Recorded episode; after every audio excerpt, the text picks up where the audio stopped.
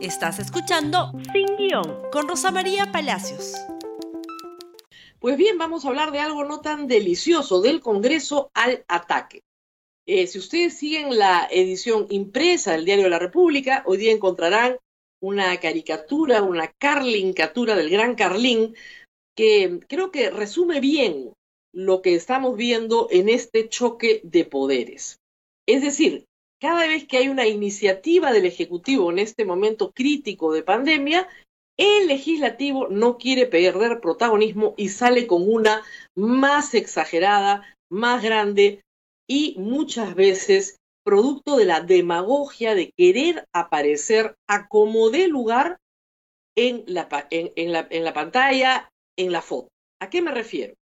Por ejemplo, el Ejecutivo está trabajando fuertemente con el control del orden interno con las Fuerzas Armadas y las Fuerzas Policiales.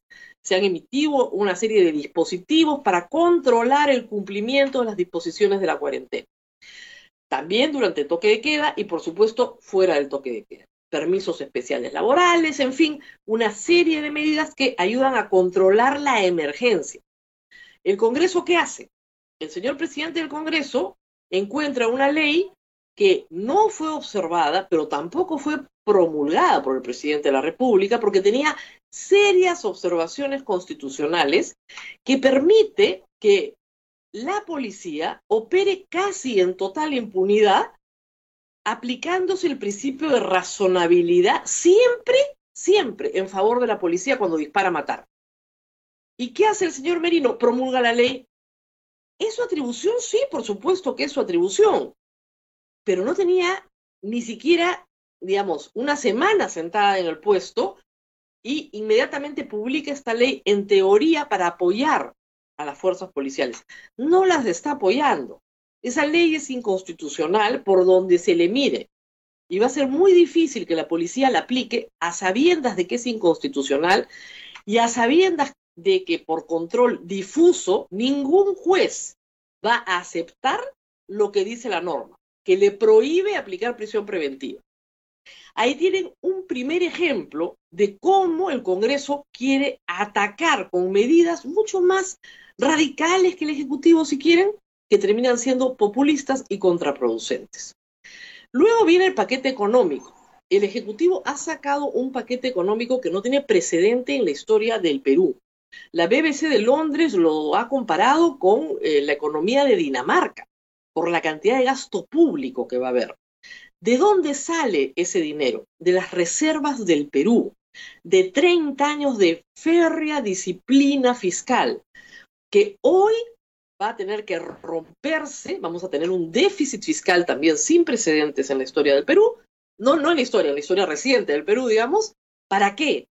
Para poder aguantar, digamos, seis meses de pandemia. Los recursos no son infinitos, la duración de la pandemia es clave. Mientras más dure, más escasos serán los recursos. Por lo tanto, hay que usarlos bien. Hay consenso entre los economistas que esto es lo que se tiene que hacer. ¿Para qué? Para que no se rompa la cadena de pagos. ¿Qué es la cadena de pagos? Si usted es un trabajador y no le pagan su sueldo, usted no va a consumir.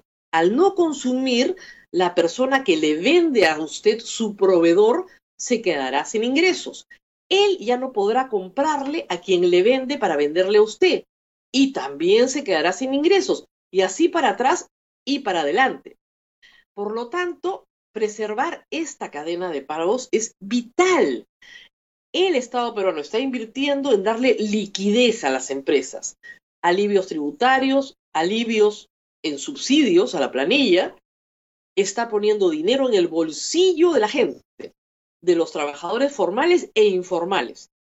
Y está haciendo un programa, reitero, de préstamos y liquidez para pequeña y mediana empresa para que no despidan gente, para que sostengan sus planillas todo lo que puedan con los recortes y ajustes necesarios, pero que la sostengan todo lo que puedan. ¿Qué hace el Congreso? Con el señor Urresti a la cabeza, que quiere ser candidato presidencial, decide que hay que regalar los fondos de las AFPs. Listo.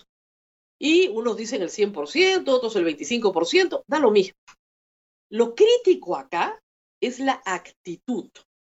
Nadie duda que las AFPs necesitan una reforma, como nadie duda que el sistema pensionario de la ONP, del cual nadie habla, también debería ser reformado y también deberían tener derecho los pensionistas de la ONP a que no se les descuente este mes y a los activos, ¿no? Y que se les entregue ese dinero. Pero en fin, nadie habla de eso. El asunto es el siguiente. Mi posición, siempre le he dicho, es que creo que los adultos deberían poder ahorrar para su vejez solos, sin que el Estado los obligue a ahorrar. Pero es una posición solitaria en el mundo. En el mundo la tendencia es que el Estado te obligue a ahorrar para tu vejez, que el Estado no se encargue de ti en tu vejez. Esta segunda parte, obviamente, en el Perú es falso. De los viejos se encargan sus familiares, raramente el Estado. Pensión 65 es un programa que existe hace muy pocos años en el Perú. Pero en fin, digamos que mi posición es solitaria y que la mayoría cree que tiene que haber algún sistema de pensiones. Entonces, si tiene que haber algún sistema de ahorro obligatorio, hay dos grandes sistemas. La cuenta colectiva, todos aportamos a un mismo fondo y el Estado reparte, y la cuenta de individualización individual, de la capitalización individual. Obviamente las cuentas de, de, capitalización individual con un sistema que empezó en 1992 y estamos en el 2020, tienen activos sustanciosos. ¿Quién no va a querer echar mano de ellos? Pero estamos hablando, ojo, de trabajadores formales, mayoritariamente clase media, clase alta. No estamos hablando de los más pobres del país, no estamos hablando de gente que no puede poner un plato de comida sobre la mesa. Para ellos, para aquellos que sí están desempleados y necesitan sobrevivir los próximos dos o tres meses, ya se ha diseñado un paquete desde el MEF para un retiro anticipado de 2.000 soles que podría expandirse tal vez a 4.000. Se dijo para los que no hayan trabajado en los últimos 12 meses, la propuesta se ha cambiado a los que no han trabajado en los últimos 6 meses, pero en el fondo no toca el centro del fondo. Pero el señor Urresti ha decidido ser generoso y quiere que gente que tiene fondos de 400 mil soles, 300 mil soles, saquen el 25%. ¿Qué tiene que ver eso con la emergencia? O sea, si somos sinceros, ¿por qué no simplemente eliminan el sistema pensionario en el Perú y lo hacen voluntario? Para todos. Y todos felices. Si se va a hacer demagogia, hay que tener mucho cuidado. Y mucho cuidado también con los insultos y los ataques que hemos sufrido varios periodistas por denunciar estos actos de demagogia. Ayer en Twitter, básicamente la red social en la que me encuentro, por observar que el señor Urresti insultara a una periodista que es Mávila Huertas, dejando ver que ella trabajaba para los lobbies de las AFPs, ha caído sobre mí una legión de trolls y yo conozco cómo se mueven esos trolls porque lo hemos vivido en tiempos del Fujimorismo. No creo que sea casual. Así que mucho cuidado con estas estratagemas oportunistas que lo que están construyendo es una candidatura del 2021 con plata ajena, por supuesto, con la plata de usted y la mía y la de todos los que aportamos a las AFPs. Reitero, este no es un problema de alivio a la pobreza o alivio a una clase media que se ha quedado sin ingresos y que necesita vivir y comer este mes. Esto es ir sobre el fondo. Perfecto.